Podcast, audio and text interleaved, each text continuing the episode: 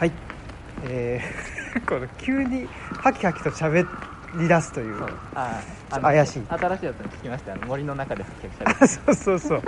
そうなんです。ということで、はい、オムライス始まっております、えー今日はですね東京の街をかっ歩しながら、えー収録してます。ゲストこの方です。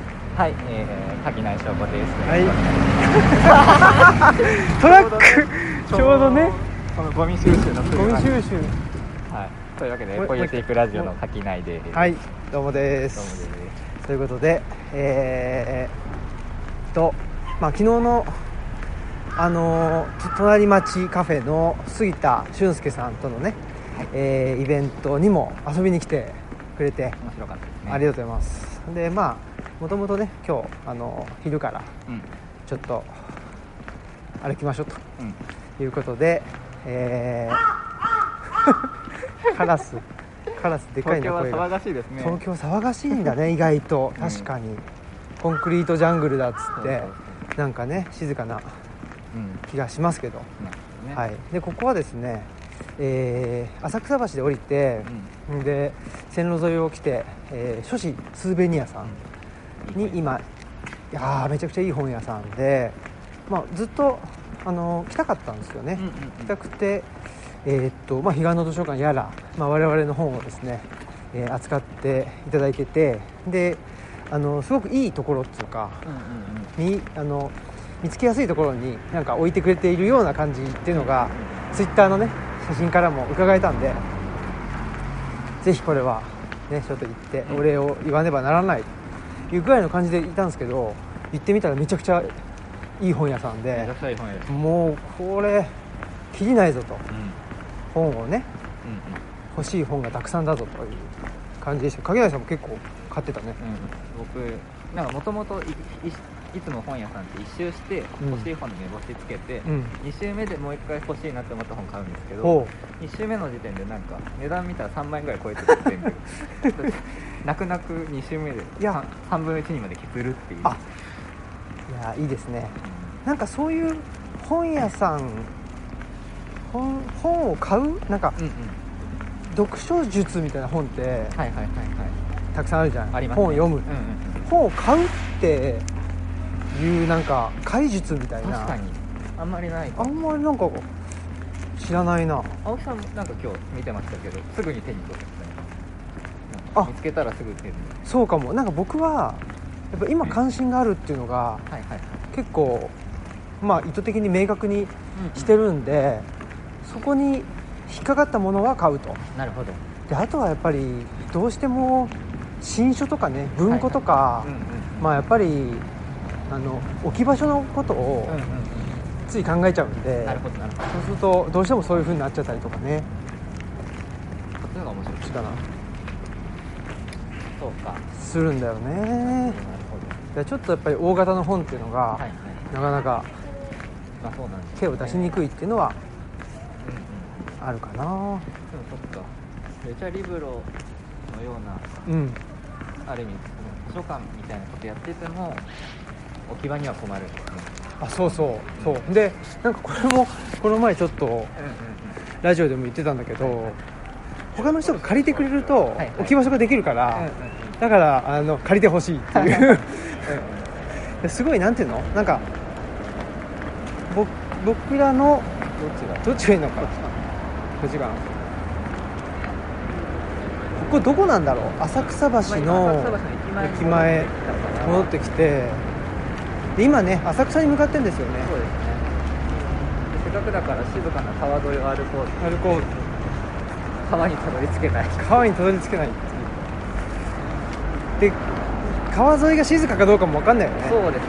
もしかしたらそれこそ今お花見が、ああまあ、雨だからそんなにないかもしれない。そっか今日はねたまたまだからちょっと予定変更しててねそもそも。そうですね。あのもともとは立石のポテトチップブックスに行ってみたかあったそうそうそう行ったことないっていうねだったからあ行ってみようと思ってたんだけどちょっとね、まあ、僕の友達のあの鴻島さんからね連絡が来て東京にいるんだったらねちょっとなんだろう早稲田で、あの展示をやってるからね見ないかいと言われたんで。でちょっと申し訳ないけどね。あのと早稲田にいますと、言ったらねじゃあ、えっと、ねのいさんうん。が今月末ですね。で、えっと、までだから、うんちょっとねあの行きましょうってことでで行ってみたっていう。そうなんかもうねなさん行くのちょっと半ば諦めてたので今日行けてよかった。いや僕も初めて行けて行きたいなと思ってたんだけど早稲田にねちょっと土地勘がなさすぎてとかなんかあんまり行く用事もなくって早稲田に。はいはいはい、っていうんでだったんだよねいやーすごい。なん何これ。浅草橋ビルディングのなんか中に。ダチョウがいなんか白亜のダチョウが 白亜のダチョウとかってあるの？よなんなんくわかんねえな。いやーでもやっぱ確かにこうやってうん。街歩きというかねしながら収録しているとやっぱり何かおかしいよね。そのあの我々が。その、あ今のこの。うん、こんなに普通声張って喋んないし。いや本当にそうです。ねあのやっぱりちょっとなんていうの？収録してない時の雑談とは違うよね、違いますよね、うん。でもこれ何なんでしょうね。何なんだろう？でも違うけど話してる内容としてはむしろ録音回ってない時の方が身のある話してますよそうなの。確かに。そうだってなんて情景描写みたいなのとかしないでしょ、そうしないです。うん、ここどこなのかなとかなんかそんなねことさら言わないし。地元アメリカ躍動 わけがわからない地元なのかアメリカなのか。アメリカなのか。すごいな。楽しいな、うん。そうでこれ看板読んじゃいますもんね。そう読んじゃうし。でもやっぱりあそうそう。ほんで早稲田にねそうそう早稲田であの辛いつけ麺を食べて非常に美味しくてですね。でそこからやっぱ早稲田も今日卒業式ねだったみたいでみんな晴れ着ね。ね華やかだったし人も多かったし。うん。そうそう早稲田ってね全然行ったことなくて。はい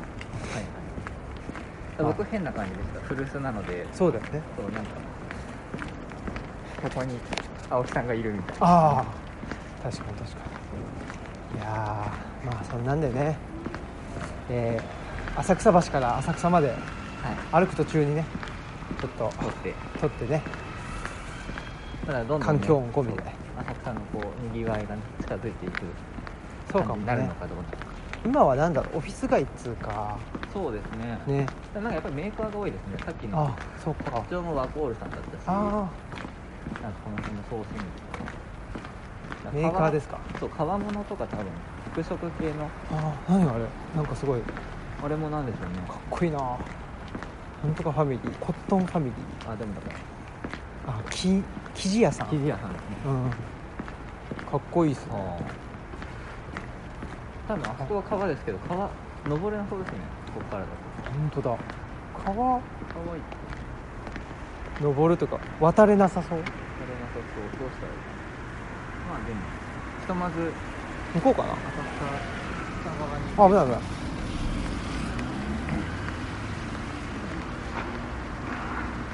そのまま行けばいいかなうん。いや今日はだから結構、ーうん。早稲田に行ってはい。早稲田から浅草橋に行って、うん。でまあ浅草まで歩いてではまあ浅草でちょっとお茶でもしながら、うんまた学芸大学。に そうなんですよ。今晩のイベントのために。あそうなんですよ。なんか僕その位置関係がうん。なんか分かるような分からんような感じで、はいはいはい。でも学芸大学ってえ渋谷から出てんのかな？渋谷そうですね。東東横線。東横線かな？うん。東東急東東急ということはじゃあ西に行って東に来てでまたこれからまた西に戻るみたいなイメージか。なかね。いやでも分かってない。分かってない。東京は僕はすごく歩くのが楽しいなと。そうですね、うん。歩いたら楽しいです楽しい。電車があったとなんかなかなか窮屈そう。ちょっと歩くだけで全然変わります。ね。なんだろうあれはデュアルビジネスってなんですか？何なん？だダブルワークみたいな。何がそうデュアルになるんだろう。デュアルなんとかとかってなんかその何？パソコン使う時に2つの画面でやるみたいな。ああはい。うのがデュアルディスプレイよね。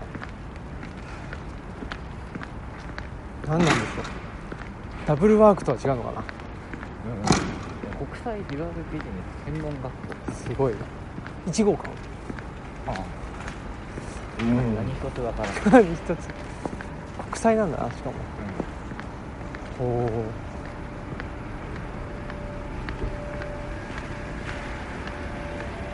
全然わかりません。全然わかりませんが、うん。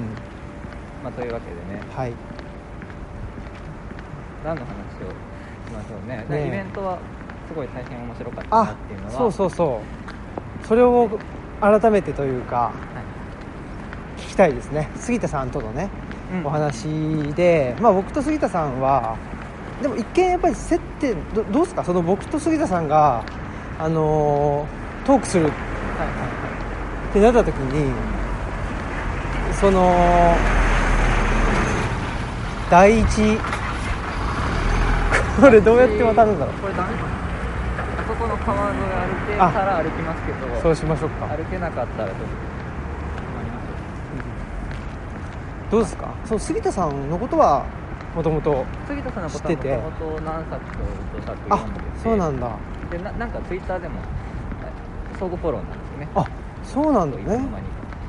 みたいなのもあって、はい。でまあ、その最近の映画をよく見られてうん。つぶやいたりされてるのとかも、まあ、拝見はしていて。だからどっちかというと多分僕よりも柿谷さんの方がジャンル的には近近しいとは思う勝ったんだよね。近いんだよね。うんでもだからその青木さんとお話しするって時に、うん。ちょっと分かんなかったんですよ、うんうん。どういうつながりやなんだろうっていう。なんかうんその杉田さんのい最近の今はまたちょっと変わってきてますけど、うん。これまで今の一番の一般的なイメージってその男性学的なねうん。こう批評活動に、まあ、こう非常を置かれていたところがあったので、うんなんかそこの話とその青木さんの普段のそのスタンスというか、はい。お話しされてることとっていうのが正直そこまで親和性が高いと思ってなかったうんですよ、確かに。でなんていうのかな。だからどうなっちゃうんだろうって。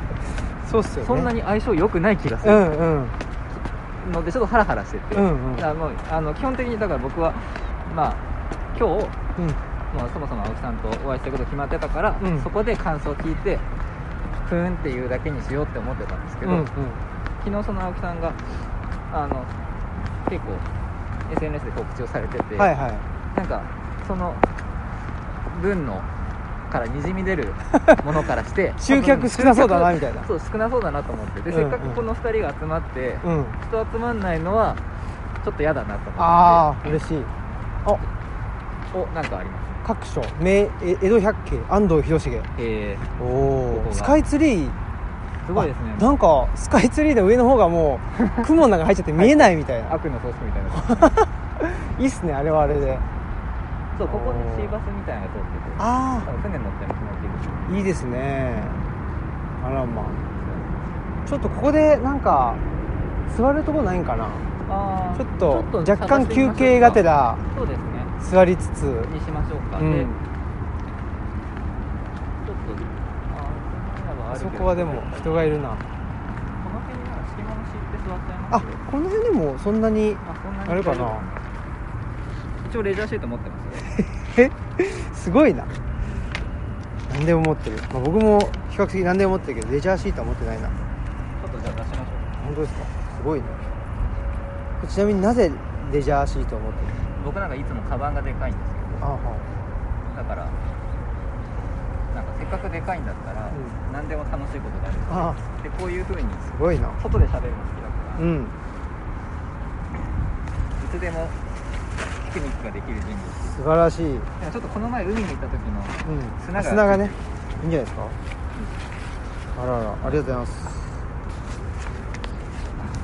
素晴らしいですねよいしょいやよっこいしょでも雨止んでよかったです。ーよかった。隅田川を眺めながら。隅田川を眺めながら。うん。いや良いじゃない。ねえ。そうそう。それでそれでね杉田さんのまあイベントねちょっとあそうです。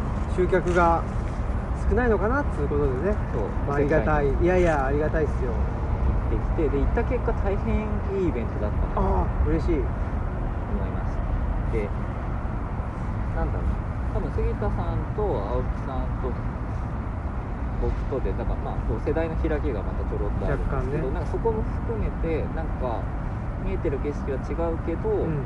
なんかそこにどう今のこの現状っていうものに対してどう付き合っていこうかなみたいなところのこうスタンスとしてななんかこう共有しつつ共有ってしきれないところもありつつみたいなあり方がすごいなんか理想的な形ででまあちょっと青木さんの話を一回置いておいて、うんうん。杉田さんのお話をすると、はいはい。杉田さんのあのマジョリティ男性にとってまっとうさとは何かっていう新書を初めにうん。えっと、初めっていうか一番最近読んだんですよ、うんでその本とすごいしんどそうだなって思ったんですよね、うんうんうんうん。なんかそのある意味男性の特権みたいなものを自覚した上でその今まっとうであることっていうのを目指していこうとすると、どうしたって男性は自罰的というか、うん。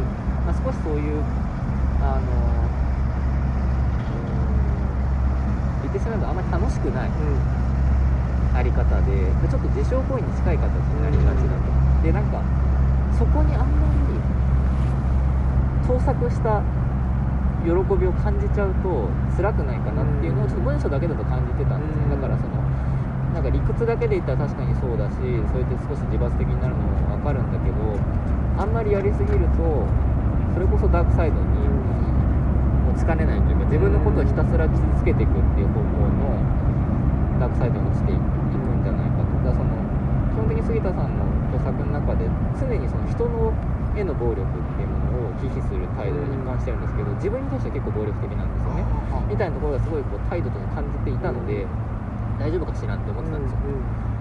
でだからそれこそ青木さんとやり取りするときにある意味その青木さんのう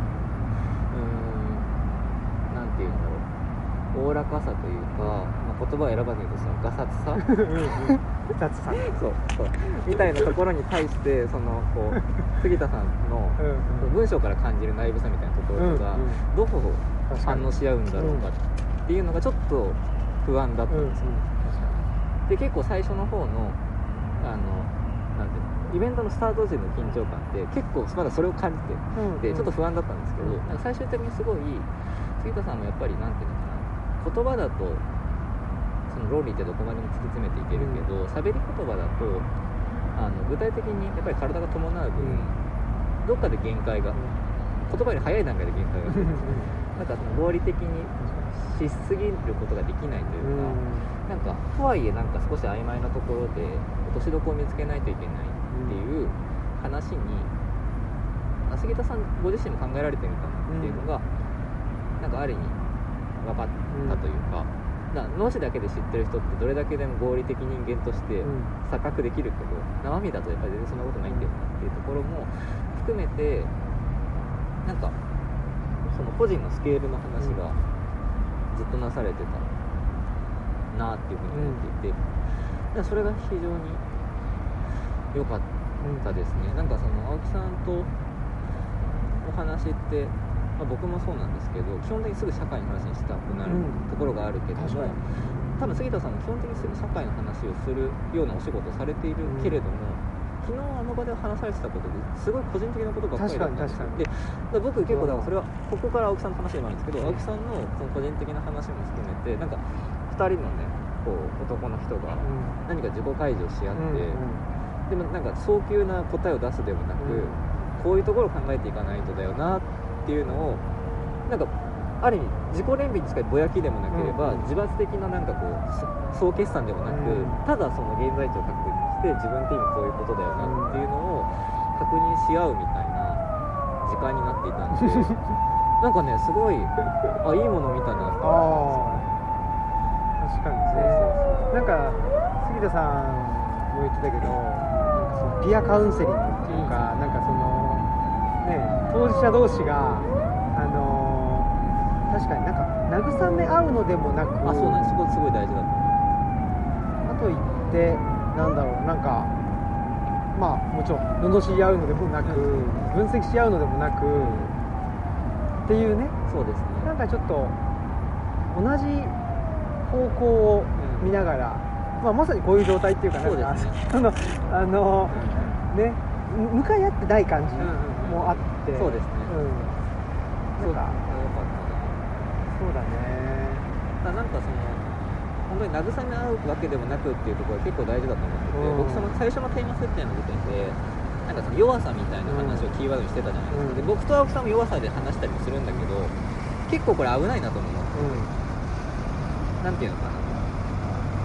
ある意味やっぱり男性難しいのは男性の話をするときに男性特権があること自体は否定しようがない事実じゃないですか。だからそこでことさらに弱さを語ることがそのこう行動的な不正をん。ある意味なんかアリバイ作りというか隠しちゃうことにもなりがちだからそこの語り方ってすごい難しくて俺たちは弱いんだって慰め合った瞬間になんかそこには非常に大きな欺瞞が生まれちゃうんですけど昨日のお二人はなんかすごい程よい距離感でしたよね、うん。なんかそのめちゃくちゃベタベタするでもなくすごい距離を取るでもなく。でもやっぱりなんていうんだろうかな。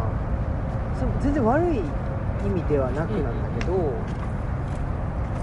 今の社会でうまくいってないからだと思う2人ともが 僕も杉田さんも。うんストレートにうまくいってないっていうか、はいはい あのまあ本もうん出させてもらってるし、うんああいう場所で喋らせてもらえるうんっていう意味ではいやうまくいってんじゃんみたいなのとかもそう見える場合もあるけどでもトータルで見た時にやっぱり体調崩してたりとかあのなんかしんどいなと思ったりとかしてるから確かに社会的に見ると男性特権は確かにあるんだけど、だけどその2人の弱さが、うん。その男性特権を補強する形になってないみたいな形が ある気がするんだよね。そうですうん。あそうだ。それこそ昨日の杉田さんがおっしゃってたことの中にそのこう男性だからみたいなことで、うん。雑にその男性一般にくくられて扱われることへの違和感みたいな話があったじゃないですか。でその今の世の中のうんとあえて嫌な言い方をすると定型スタンダードっていうものは男性の異性愛者の男性用に設計されているっていうのは事実だとしてでなんか例えばそこに対してあのハマれないこうマイノリティクイアな特性を持っている方々であったり女性だったりっていうのはそもそもその構造にフィットしようがないっていう意味でだ阻害されてるって意味で差別されてるんですけど、杉田さんとか青木さんはある意味フィットはしようと思えばできしようと思えばできるというかなんていうのかなある意味そこの企画を押し付けられる側なんですよね、うん。そういう意味では阻害されたり排除されたりするんじゃなくて包摂されるっていう形での構造的不利益を被っているとは言えるそうですと思っていて。ねだし、まあ、確かにで客観的に見るとあの僕と杉田さんはそこに何ていうのかなその社会にフィットうん。できるけどしなかったとも見れるしそうそうそうでも僕たちはフィットできないんですよ。できないっていうところが大事ですだからそれを持って杉田さんがその弱者男性と呼んでるっていう。だからそそこに選択の余地は、まあ、ある人もいるかもしれないけど僕らはないんだよね。そうだだけどないんだけどないんだけど傍から見るといや選択しなかったんじゃないの？とも言われかねない。そうそうそうそうでこれがそのいや男性特権享受してるよねって、うん。外から見るとまあそう見えるうんんだけどもで確かにそういう部分もあるんだけども、だけどもなんていうの？あのもちろんフルスペックのその男性特権っていうのは享受できてない。っそうですねていうとこなんだよね。そうそうだからそこのグラデーションがあるよねっていうあ、ある意味すごく当然のことなんですけどでもそこをだからことさらに大きく見せるでもなくなんか小さく見せるでもなくそ,、のままポンって出してるのがすごい良かったなそうですね。そう。でだから僕と垣内さんが弱さについて語るのと、うん。僕と杉田さんが弱さについて語るのとだいぶ多分違って違いますい違います。て確かに僕と垣内さんが弱さについて語ると、うん。うーん。やっぱり我々は言ってもバランうん、うんス取れちゃう。そうですね。良くも悪くもみたいな、あそうですね。だからなんかその僕の弱さって、もう普通に体の弱さなんですよ、うんうん。だからなんかその頑張って自分でケアしたりとかなんか、まあ、メンテナンスしたりとかあえてい嫌な言い方をすると、うんしながら、まあ、ちょっとこう大事に扱ってあげないといけないよねっていう話をしてるんですけど、杉田さんと青木さんの話はどちらかというと自分を大事にしなくていいっていう規範意識が根強くこう刷り込まれてきてしまったけどこれに対してどう向き合っていけばいいんだろうかっていうなんか意識の持ち方で、うん。やっぱりなんかそこの違いは大きいなというかか僕はだから自分の弱さを語るときにあんまりその社会的なものとの比較での弱さについてあんまり考えたことがないかもしれない。とにかくいつも体調が悪いっていう話をしていくからそうだよね。だからでね最初に言って言ってた杉田さん。はい。杉田さんが多分僕よりも7つ8つ上なのかな、うんうんうん。があって。で僕と柿内さんも多分8つとか9とか、10まあ、10ぐらいかな。違うのかな。えーとそんなに違うの？僕今年で40なんですよ。あじゃあ10時10ぐらいね。違うとかだから、まあ、ちょうどなのか分かんないけどまあうん。ね、そうですねだんだんに。だんだんなってるって言った時に多分杉田さんのが押し付けられてきた社会的な規範っていうのかな、その男たるものみたいなやつとか、なんかそういうものがだんだん薄まってきてんだよね。それはそうだと思うそれはだからこの杉田さんや青木さんのような世代がこうもうそれは良くないってことでその再生産を止めてきてくれてるからっていうのはある。いやーだからそれはだからでも僕は感覚としてはいやその誰かがあの意図的に止めたというよりもやっぱり経済がね,、まあね、よくねうん。あのあのバリバリ猛烈に頑張れば金が持ちになれるっていうモデル自体がなくなっている。なくなってるしで共働きしなきゃいけないってなったら、うん。やっぱり女性だから女性が働きやすい職場がうんぬんとか言ってるけど、うそうじゃなくて社会が女性も高齢者もうん。マイノリティも働いてもらわないといけないぐらい弱ってんでしょっていん。いやうそうなんですよ。話に僕は思ってて。いやわかりますわかりだからなんつうの前向きにその多様なあの価値観を認めると社会が豊かになっていくよねって話じゃ僕はないと思う。んです少なくとも日本では、なんかそんな気がしてなくてねもうだからそのあの一億総動員なわけですよ、そうそうだからしゃーなしで価値観認めましょうって話にしかなってないっていうのがこのまあ、現代のすごい問題、うん、そうですね。ででもそう。だとは思う。で本当にその素朴にこれまでのモデルがなんで成り立ってたとその再生産的な活動だすごいケアの部分を家の中のに押し込めてでもそれはだからそこは勤務じゃないっていう体にしてうん。一人の、まあ、大黒柱的な人がもう無茶には朝から晩まで働けば成り立つっていうモデルをある意味ずっと作ってきたわけだけどもう家に誰もいないから誰も再生産にいない手がいなくなってるっていうのが、まあ、ガタの効き方の大きなあるっていうのはすごい大きくありますよね。うん。まさにね。でも、まあ、僕も僕で、まあ、体調が悪かったりもする、まあ、杉田さんもそうだし。だけどなんていうんだろう、まあ、僕と杉田さんはすごいざっくり言うとその社会的な規範であったりまあその外側から押し付けられてるばっかりじゃなくて自分がついねうん。うんあのいややっぱ男だったらこうすべきだとか、なんかそういうことをつい思ってしまう、何かやり遂げねばならないんじゃないかとか、なんかそのやっぱり自分の限界を超えるためには、ギリギリまで無理をして、うんでその先にだからあれよね「ドラゴンボール」理論で、ボコボコになってもしあの瀕死の状態になってからの回復すると、なんか知ってないけど 限界を超えてるみたいな、はいはいはい。あの世界観が、なんかやっぱあるんじゃないかなとうん、そうですね。思ってて、うん。柿内さんそういうのないってこと？僕は、まあ、大学生ぐらいの時までは結構あったかもしれないです。それこそレッドブルとか飲んで頑張るのが かっこいいみたいな。翼を生やすは生やしてそうそう自分の限界超えていくみたいな。でも多分僕らのちょうど僕らが大学生でレッドブル飲んでた頃に地獄の三沢が出てきたんですよ、まあ、あのやべえ俺寝てないわみたいなことを、あの顔の大きい、はい変な顔の人たちが言うっていうあのなんかもうそのある意味めちゃくちゃそういう資本高度資本主義的な男らしさを茶化すうん。作家のがこうちょっと流行る時期だったん。で、すぐにそれがかっこよくなくなったんですよ自分の中で、だからなんか割と早々に、まあ、そこでもうすぐに具合悪くなるし無茶できねえやできない だなんか昨日話を聞いてて思ったのは杉田さんや青木さんの世代世代というかこれは別に僕らの世代もいると思うけどがむしゃらに頑張って体を壊して弱さにこう発見した人とそもそもがむしゃらに頑張る元気すらなかった人とっていうのはやっぱりまた一つそこでこう見えてるもののレイヤーが違ってくるんだろうなっていうふうには思ったんですよね。だから僕はなんかそこで無理したくてもできなかったのかもしれないうん。しだなんかがむしゃらにやるのかっこいいっていう気持ち自体はあったんですよやっぱり。あったけど頑張れなかっで僕がもしそこに屈折があるとすると頑張れなかったっていうなんか屈折はやっぱりあるかもしれない。それはもしかしたらそのそれこそ三島由紀夫とかね。あ三島由紀夫ってそうでしょ？そのそうですね。戦争に、ああうんそうですね。行けなかったわけでしょ、そうですね、うん、っていうのが最終的に肉体改造に行くわけじゃん。そうですね。それちょっとなんか同じようなことないですか？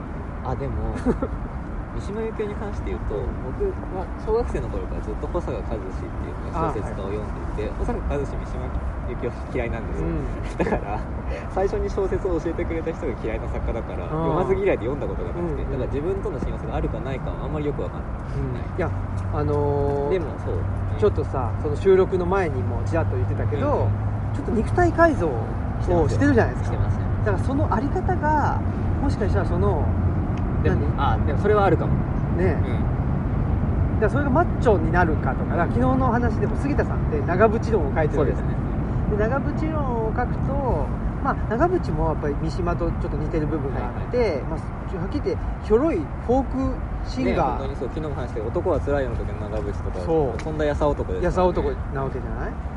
それがやっぱ体を鍛えてマッチョになることで、まあ一見ナショナリズムを背負うというか、うん。だからなんかより大きなものとお大きくなろうとしてるっていうかね、その一個人でギター一本でやってたうんうん人がなんか、あのーそこに限界を、まあ、年齢もあると思うんだけど、はでその年齢っていうものによって衰退していくと、うん衰えていくんじゃなくて自分の努力とかによって変えれるんだっていう、うん。その自己変容の可能性をを知ってしまって、っていうのがね、うん。なんか三島と長渕って似てるよなとは思っててその時にその今の影内さんの、無理をでしたくてもできなかったみたいな一種の挫折の経験があって、でそれが直接的に今の、ね、肉体改造とつながってるかつながってないかちょっとわからないんだけども何かやっぱりなんていうのかな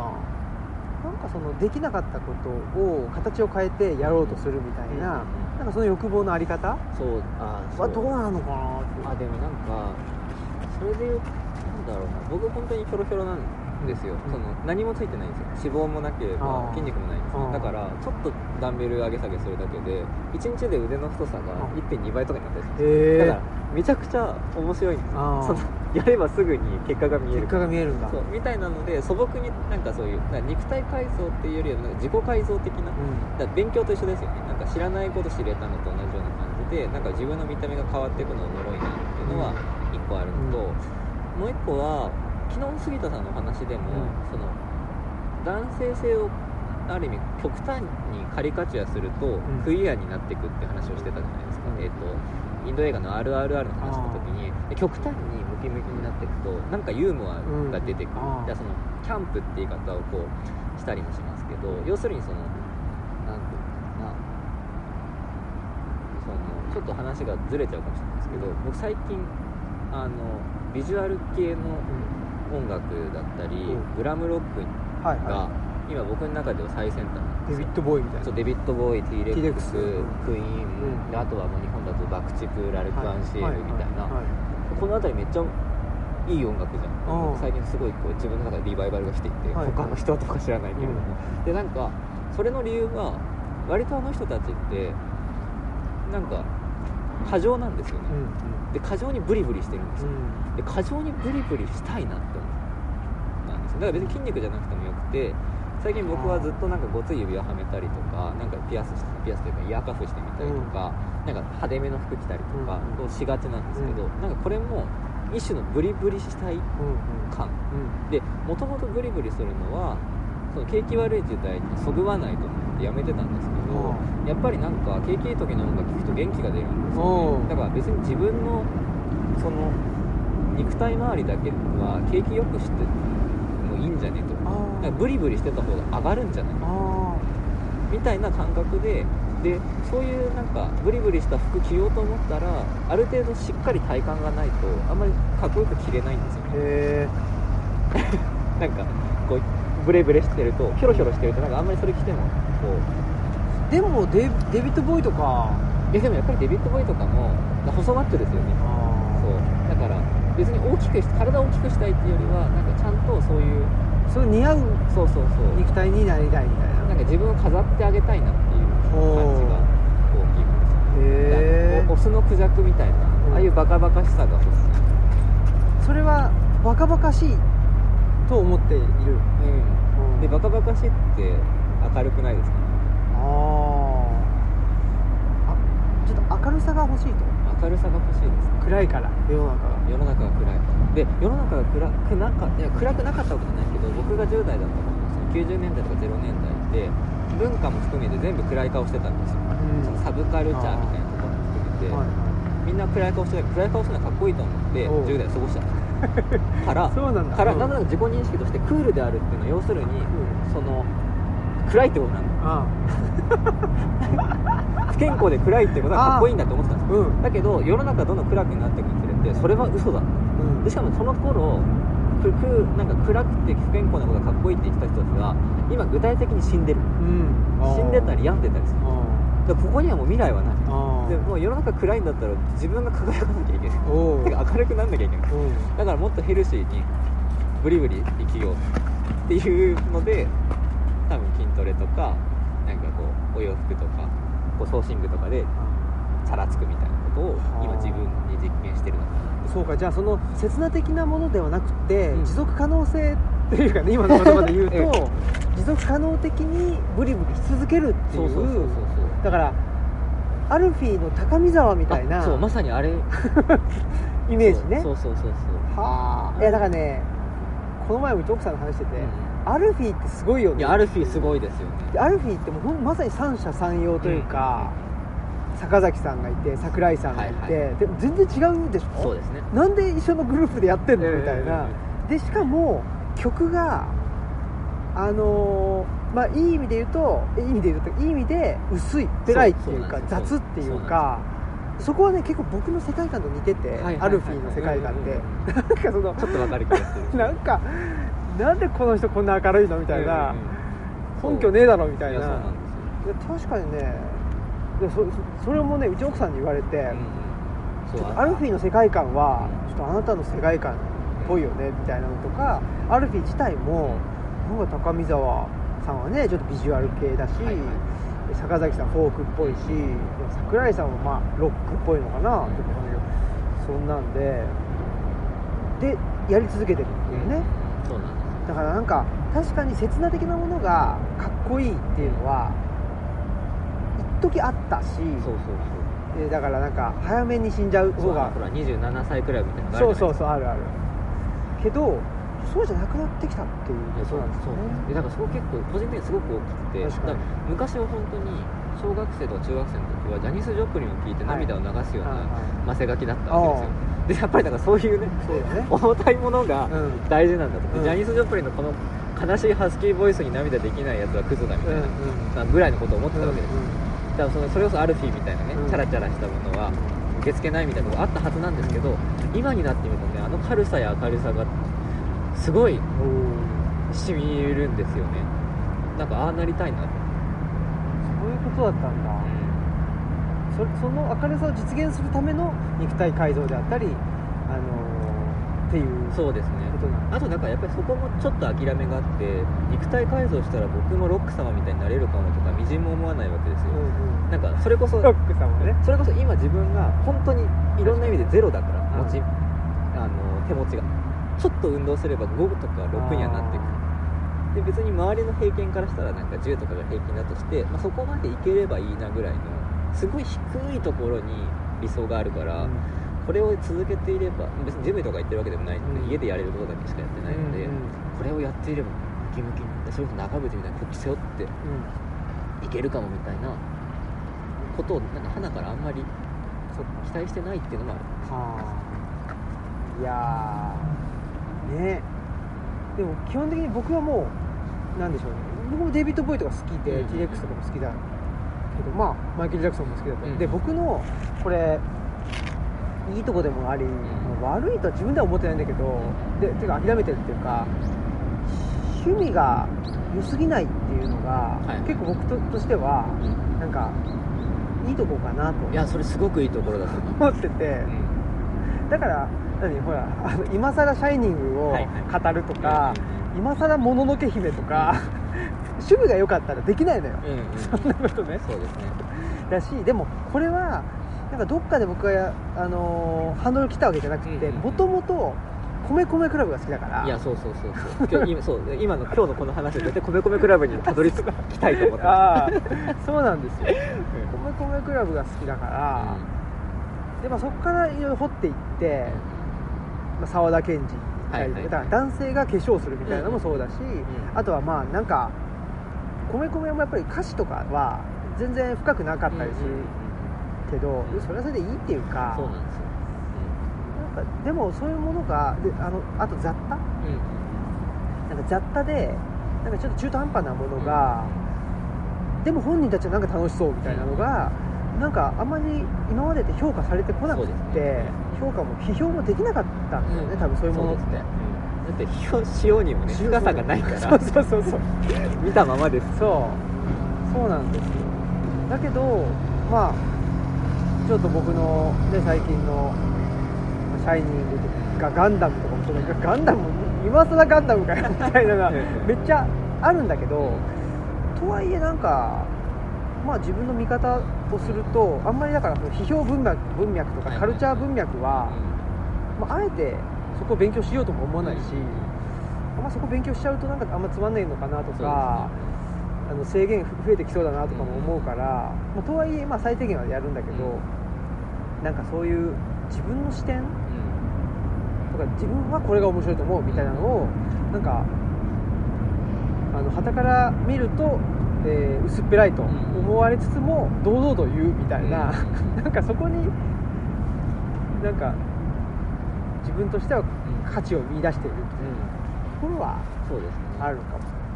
なんか僕は青木さんとなんか共通するスタンスだなというか、うん。まあそれこそだからなんかハブの冊子のメンバーに共通するところとして割となんかあんまり多分これを言われて喜ぶ人がいいないかもしれないけれども 軽くてうん。薄いことがうんうん。結構大事だと思うんですよね今、確かに。だって重たくするの簡単なんですよ。現実直視すればいいんだから。あ そう。だからそのなんかねその少し昔のものを今更見て、うん。で特段それをこう鋭く見るわけではなくそうそうそうそう。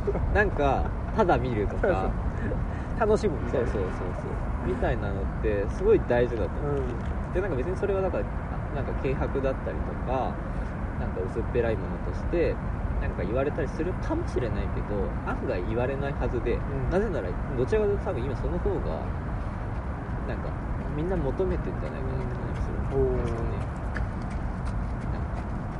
いやなんかねほんとでもまあ求めてるか求めてないかわかんないんだけどなんか僕はやっぱその杉田さんの昨日の話で思ったのは、まあ、杉田さんも言ってくれてたんだけどその僕の本ってなんか僕が主張するとか、うんうんうん僕の短調がとかね。あんまそういうんじゃないですよね、そのいろんな人が入ってきてでいろんなこと言ってるみたいなのが、まあ、だまあ雑誌的だったりいろんな言い方があるのかもしれないけど。米クラブ的な。あそうそうそう。いやまさにそうなんですよ。そういうのが好きで、うんってなった時にやっぱり、まあ、杉田さんはそうじゃなくてやっぱりあの自分の名前を残さなきゃみたいな、うん。そういうあの価値観があったっ重さや深さへのこだわりは多分僕らより全然あるでしょうね。でそれがしんどいっていう話でもあってでやっぱそれって一種のオリジナルオリジナル願望でもあるしオリジナルなものじゃないと価値がないんだという要請うん。な気がしててそれはやっぱりなんか明確に変わってきたっていうかそうですね。そのなマッシュアップとか言うのかなわかんないけどなんかその、まあ、リリバイバルであったり、はい。既存のものをどう使うかみたいな、まあ、ヒップホップとかもねそういう文化だと思うんだけどそう,、いうのがか価値をがきちっとなんかあのなんていうのか価値づけられたんじゃないって思ってて。そうですね。でもなんかそれそれもまた難しいというかなんだろう。どうなんでしょうね。なんか僕の自分の中での意識としてインターネットと無縁の子供自体をギリギリ過ごせたなって思ってるんですよ。なんていうのかな。今ってそれこそ何か成し遂げたいって思った時にアーカイブの多さをう分かっちゃう。確かに。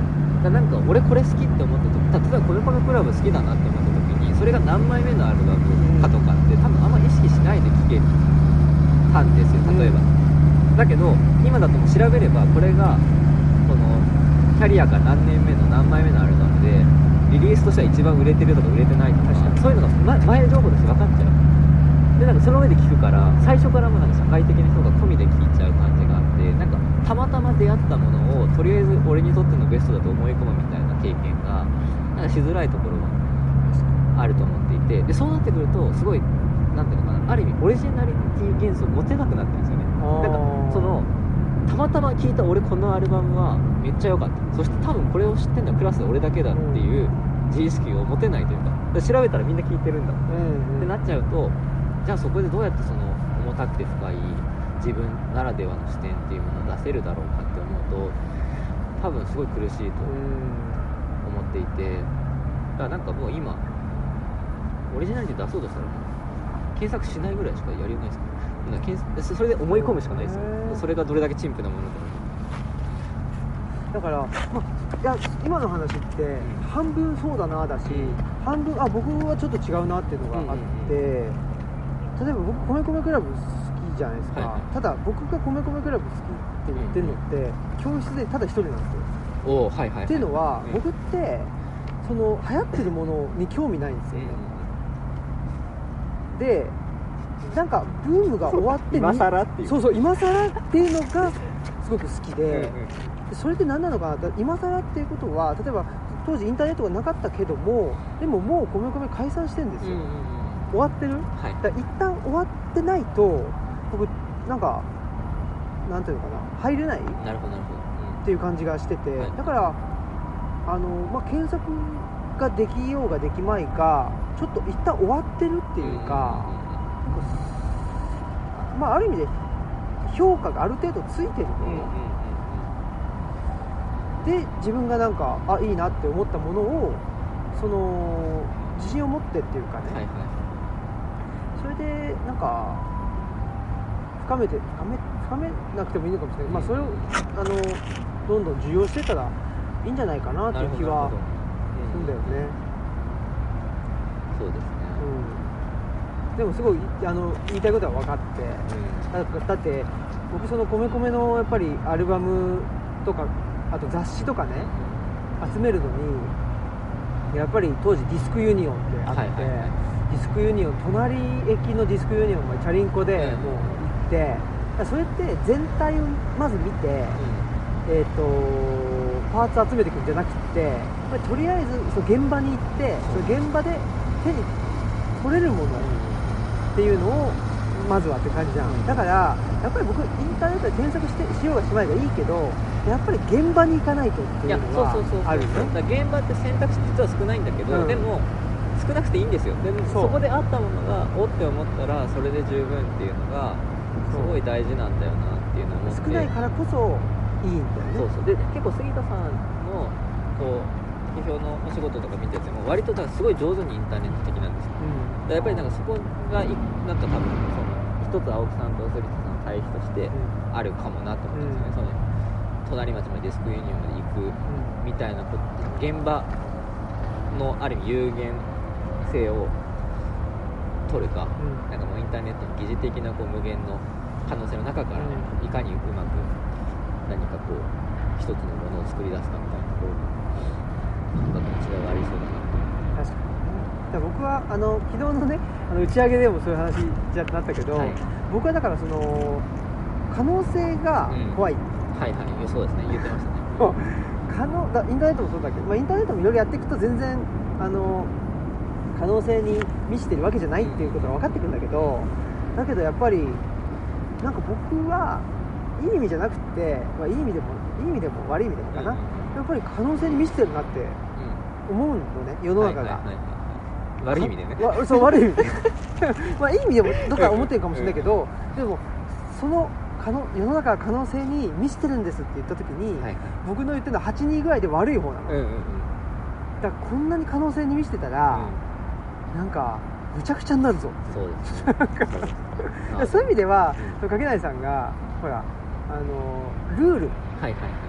あでもそう同じことですよね。同じことでしょ、うん。すげえわかんの。うんうん。だけど掛内さんから見たら僕って結構ルール破りなところがうん。あるでしょ？そうですねでそれってだから僕はそのな内在的にっていうか、そのほっとくともうルールを破りまくっちゃうっていうか、はいはい。わーっつって、過剰になっちゃうから、はだから自分でルールを定めている、うんうんだけどそれが社会的なルールではなくて自分のルールだなるほどなるほど、うん。ことなのかもしれないね。それはそうかもしれない、うん。そうなんもしかしたら。うん。でもじゃあそう選択肢はねない方がいいんですよ。っていう状態になってきたかなって。うん、でもそれはなんか結構みんなの気分とみんなって誰だよって話ですけど。多くの人にとっての気分として可能性疲れは多分ありますね。ねじゃあそれがところどうなの？コロナになって、ズームになズームとかできて可能性は広がったそうですね。だけどコロナになったら可能性はぐっと減った、うん。これはどう考えたらいいんでしょうねうんでもなんだろうコロナ以降になってちょっとその自分のルールがあれば最高っていう気持ちにちょっと修正しなきゃいけないなとは思あっていて。Zoom ってなんていうのかな。例えば Zoom で集まってミーティングがあってうん。5人ぐらいでミーティングしててで、まあ、上司とかもいてそれは一番現場にいる例えば A さんを会議終わったらちょっとってって残ってもらってなんか喫煙所とかなんかその自販機とかの前でさっきはああ言ってましたけどこの辺でシャンシャンにしませんかっていう裏工作ができないじゃないですか。でできない。もしくはその会議の場では例えば自分のなんか部下だったり他部署の人を詰めなきゃいけないみたいな時に、すごいその場でこうわーって言ってで終わった後にごめんみたいな感じでちょっとちょっとお茶行かないっていうこれができなくなるんです、できで実はルールを支えてるのってそのインフォーマルな部分というか、うんうん。そのある意味ルール破ってる部分が機能してるからうまくいってるんです、うん。でさっきの資本主義のケア労働が無償で支えてたからうまくいってるのと同じようにそのフォーマルな部分では言えないことを言う場所が支えてたからこそフォーマルな部分が機能してたんだなっていうことがすごいなんかこう家家で仕事しなきゃいけない時にはすごい感じていてだからなんかルールだけでもダメだ。だからそういうねただそういうインフォーマルなだから根回しとかができる人がある意味男性特権を享受してたんじゃないかいやまさにそううだと思います。こで我々得意じゃんそれ。そう。でもでも本当にだからだだタバコ吸えタバコ吸えてそうそうお酒めっちゃ飲めてでゴルフできる人は出世するみたいな構造自体がもうそれじゃないですかそうそういう意味ではやりづらくなったのよ仕事ってそうですだけどそれはフェアになったと思う。でも確かにそうですね。そういう意味で言ったら別にそれでいいじゃんっていうところかもしれないですね、そうなんですよ。確かに今のそれはすごい今ハッとしました。そう。僕はだからむしろルールそれで良くないかもって一瞬思いかけてたけどやっぱりルールは徹底した方がいいんじゃんって思いました いやだからそれは分からない。いやわかいやわかんないけどなんかそのわかんないけどやっぱりそのとはいえやっぱりそのフォーマルな部分って言ってる綺麗な建前だけで表のものは動いた方がいいに決まってるので。でそこはあの間を取るっていうのが、うんうん。まあ ねこの僕の僕のやり口的にはやっぱりそうで 例えば今うちの事業所だと、うんうん。まあ、ズームで打ち合わせするっていうだけじゃなくってでかといって、えーっと夜の飲み会とかじゃなくって、夕方のお茶会とかにしたんですよ、はいはいはい。ああいいですね、うん、お菓子を食べたり、はいはい。食べたり。っていう間を取るみたいな、ででその間を取るときにはやっぱりなんていうんだろうな。まあいわゆる男今までの男性的なゴルフだ、タバコだ、うん。じゃない、うん。やっぱりものが必要で。そうなんですよね、うん。だそのヒントはもしかしたらなんか女女性的なというかね、女性的っていうのかな。なんかまあ女性たちが今までその、えーインフォーマルな部分でやっていたことがすごくヒントになるというかな気もするっていうかねそうですうんそんな気がする。それはその通りだと思うん。だから我々が弱さについて語り合ってでもそれが結局男性特権を補強してしまうっていうのは多分今の話であって、なんやかんやあの今までのやり方でできできちゃうというか、うそうなんですよ。そういうずる賢さみたいなのがあるわけですか我々にはね。ありますね。うん、なんやかんやなんか批判とか厳しめいたものとうんか客観的なうんことを言ったとしても言い方で嫌われないで済むなみたいな。すごい嫌な顔してる。そうでしょ、うん、それはだからすごく共通してるじゃない我々は。そうなんですよね、そうすっごい絶対褒めてないなっていうテンションで器用だねって言われることめちゃくちゃあります。う ん批判されてるという。そうだよね、うん、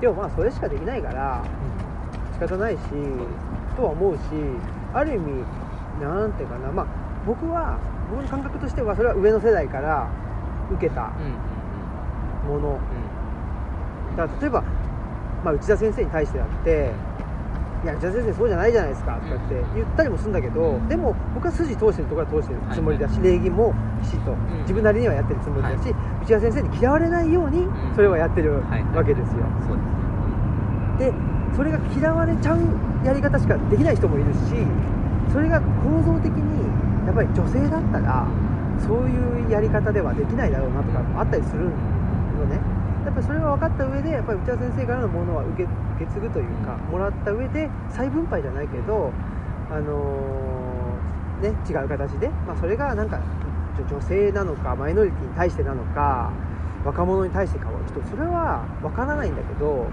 やっぱりあのーなんていうの伝えるというか。僕は基本的にはなんかそのオリジネーターではなくてなんか伝承者というか左のものをできるだけそのまま右に渡したいって思っている。だけどそれってすっごい、まあ、無理で。構造構造的に。絶対無理で。どうしたって自分の癖が出ちゃうんで。でその癖が、まあ、彼岸の図書館になったりとか、手作りのアジールになったり山岳ノードになったりしてるっていう認識なんですよね。あそう。なんか今ふと思いついたというか、うん。思い立ったんですが青木さんの本ってそれこそやっぱり昨日もり僕もなんかどっかで言ったようにやっぱり一人で作ってない感じがするというかだ青木さんという個人っていう感じはあんまりしないんだけど、癖はある。んですよ癖が強いあそうだからいやだからこれすごいだからあ今なんか一つまたこう青木さんのこうやってることに対してのなんか言い方の言葉が一個見つかったなって感じがしました、なんかはいそうなんか自分というか自我は薄いというか,、うん。なんかその自己は薄いんだけど癖は強いっていう。癖が強いっていうね。確かに。これ何なんだろう何なんで しょうね。でしょいやだからなんか面白い。そうなんですよ、ね、なんかだからそれこそなんか各地の家のカレーっぽいですよね。入ってるのはごったにでなんだけどなんかやっぱりなんかあなんか青木さん家のカレーはこれだよねみたいな。なんかそういうそのその各家庭の味がある感でも出します。そうだね、まあ、これしかつねつあの作れないんですみたいな、じ、うんうんうん、そう。で毎回違う味付けというか料理全然違うはずなのに、うん。なんか共通した味の癖があるみたいなところがあるの確かにもしれないなっていうね。それはもうなんか消えないシミみたいなもんで、でもそれこそさっきの「とめこめクラブ」とか RP も、音楽的には薄っぺらいかったり、うん。ある意味オリジナリティも何もなかったりするかもしれないけど癖,、だね。癖がす強いじゃないですか。癖が強い。確かに癖が強い。癖が強いな。内容うんぬんとかじゃなくてやっぱり癖なんだ。確かに。なんかこれは一つ伺いになりそうだな。そうだね。癖をどう語るかっていう。そうですね。ね。だって最近だからほら千鳥のねお笑い芸人の、はいはいはい。ちょっともう結構前かもしれないけど。ありますね。最近じゃねえだろね。あのー、ほぼ形骸化した。はいそうだね。ね。もうもうすでに形骸化しちゃったけどだいぶね,、まあ、くね。癖がっうんて言うじゃない。癖がなんていうんだっけ。癖がす癖ごい。がすごい。癖がすごい この二人ともあんまり知らないってあんまり知らないのにね。出しちゃうっていうねでもそうなんだよね。いやだからあれだ僕らはだから今やっぱりこれもだから「鬼滅のにハマったのと同じぐらいやっぱ遅いんじゃないですか。そういう今癖に僕今すごい僕癖だって思ったけどもう世間はみんなもう癖の話は終わってるのかもしれない。そうだね。で飲み会とかでなんとか「いやお前癖がすねそうすごいすごいわ」みたいみたいななことを。ゲラゲラみたいなもう完全に終わってそうて今それみたいなだっタて僕イミングで。10年そうだな、トルコに新婚旅行で、うんはいはい。はい2010何年に来た時に、なんかトルコ人はいはい。の人が、今、まあ、しトルコ人のイスタンブールにいるその人がう日本人だと分かると、はいはい。ギャグをやってくる、うん。それは最新のギャグ。はいはいその2010何年の時点でもうゲッツって言ってたからでなんかでもあ分かるっていうか、うんうんうん。しっくりくる。はいはでなんかそれぐらいスパンがいるっていうかそうですね。なんかしっくりその体の中でまあこれもなんだっけなんか言い言い方あるよね。ビジネス用語で。腑に落ちるみたいなやあつ腹落ちする。あそれそれそれがないと、はいはいはい多分ダメなんでしょうね。ああじゃあ今僕たちいや今千鳥のノブのツッコミがようやくこそう。う腑に落ちてきた感じが。してうん。いいんでしょうね。ああそうか。で昨日だって僕まあそれずっと言ってんだけど、なんていうのこの境界線をね、はいはい。なもう超えてしまったらもうどこまでも行っちゃうんじゃないかみたいなことを、あの長州力のね、はいはいはい。またぐなっていうのがあるんですけど、ああれですよとかっていうのを目の前のね東洋経済の渡辺さんに言うみたいな、もうこれはもうでももうあ90何年の話なんで、はいはいはいでも多分自分で言い続けるんだろうなとは思うんだけど、だからその一旦ねあの体に染み込んだものを使い続けるっていう、そうですね。アップデートしないっていう、なんかそうなんですよ。だってアップデートってパソコンの話ですから。そう僕アップデートっていうのがつい言っちゃうんだけど、なんか違うんだよな。そうそうそう。別にソフトウェアじゃないしな僕らっていうのは。なんか違うんだよね。でそれなんて言ったらいいんだろうって。アップデートもなんか、あでもだからなんか今日、まあ、しつこく筋トレの話に戻すんですけど、はい。筋トレって自己変革ではあるんですけどアップデートではないはあ、はあはあ、ですよねあ。だからなんかでなんか変わっていくのは当たり前じゃないですか,、うん。その別に筋トレでムキムキになっていくのも、まあ、ムキムキにはなんだけど例えば体が大きくなっていくのもちょっとこう絞っていくのも含めてでその変わり方ってなんかアップデートとかダウングレードとかとバージョンが変わっていくわけじゃないんですよ、うん。なんか様子が変わっていくんですよ。ああんまりうまい言い方は僕は変容っていう言葉がすごい好きでよく使うんですけどあんまりなんだろうそれが万能かというとそうでもないからあれですけどなんか変わってくでよくない？ー確かに。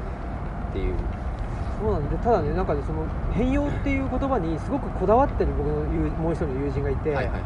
あのーまあ さっきもちょっと名前出たけど、はい。あの高島祐介というはいはいはいはい人間がいまして、建築家の。ね、はい。彼がねもうことあるごとに自己変容自己変容っていうことをはいはいはい。言うのね、あそうなんですね。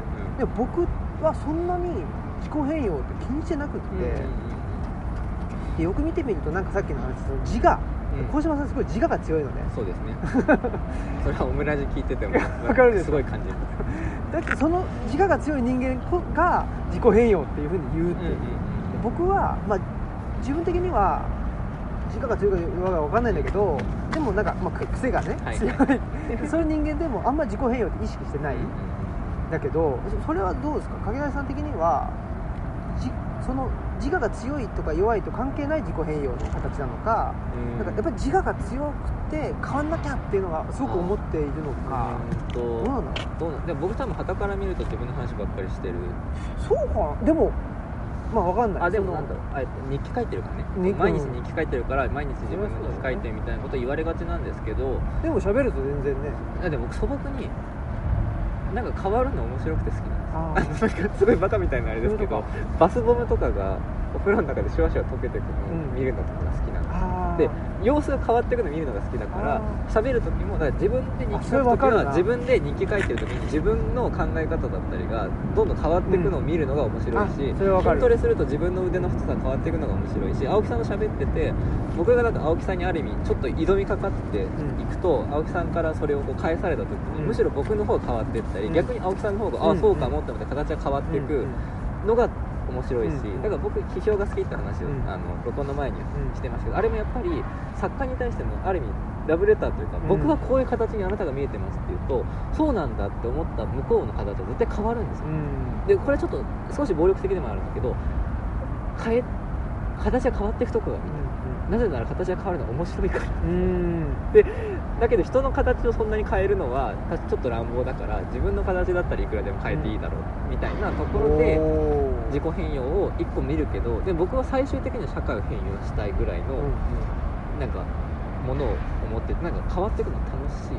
確かに確かに。それはすごいわかるな、うん、だから僕もやっぱりその自分では化粧とかしないけど、うんうんやっぱりデビッド・ボーイにせよ、うんまあ、カール・スモーキー石井にせよ、うん。やっぱりああいうなんか化粧をする男性って面白いなとや面白いです。思っててでそ変わるっていうのも、まあ、これもうもうそろそろやめないといけないんだけおど本当だもうあのうん変わるって、なんていうんだろうなが外見が変わるとうん。変わるって話と、うんうん。内側が変わるっていう話があるじゃない？うんありますありまそういう意味では例えば僕トークとかすやってても、あんまり驚かなくても驚いてみたりとか、はいはいはいはいそうですね。あねそのまあ、納得してないのにな納得っていうのはなかなかできないんだけど、うんうんなんかそういうのをやると相手が例えば、まあ、より話に乗ってきてくれたりとか、なんかちょっと意見か変わったりとか、そういうのがすごく楽しい。そうなんです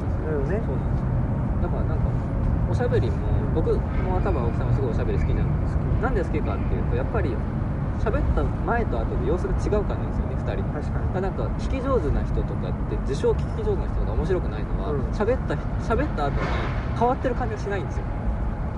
なんか確かにたくさん文字数は費やしたけど僕が喋る前と喋った後で何にも変わってない。それは別に良くも悪くも変わってればそれでよかったなっていうのが、なんか変わったふりでもしてくれたらいいのになって思っちゃうよね。そうなんかええでも何でもいいから そうそうそう。なんか言ってくれるとあそうじゃないんだとかあこれが これが受けるんだとか分かってそれだけでも全然ほんのちょっとで見え方変わってくるねえ。それはあるな。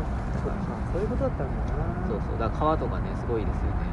ずっとね。そう川大好き。そうゆらゆらしてるから。そう。だけどやっぱりまあうちのねルチャリバーとか、まあはいはいはい。これ川も流れてるんだろうけど、広すぎると流れてる感がなくってあーなるほど。まあ、ゆらゆらしてるんだけどやっぱりちょっと流れ出てほしいなって。そうですねでそれはやっぱりもうちょっとちっちゃくってってなると流れてますっていうのが分かるんだろうけど、なんかそうなんですよね。自然に流れてるっていうのがだからまあ車も走ってるのも見たりもするんだけどあれ自然に走ってるわけじゃなくてアクセル踏んでるわけでしょ？そうそうそうそ れに対してあんまりあんまりなんかグッとこないんだよね、まああそこにあまりランダムな感じじゃない。でもここがいいのはその向こう側に首都高の首都高なのか知らないけど。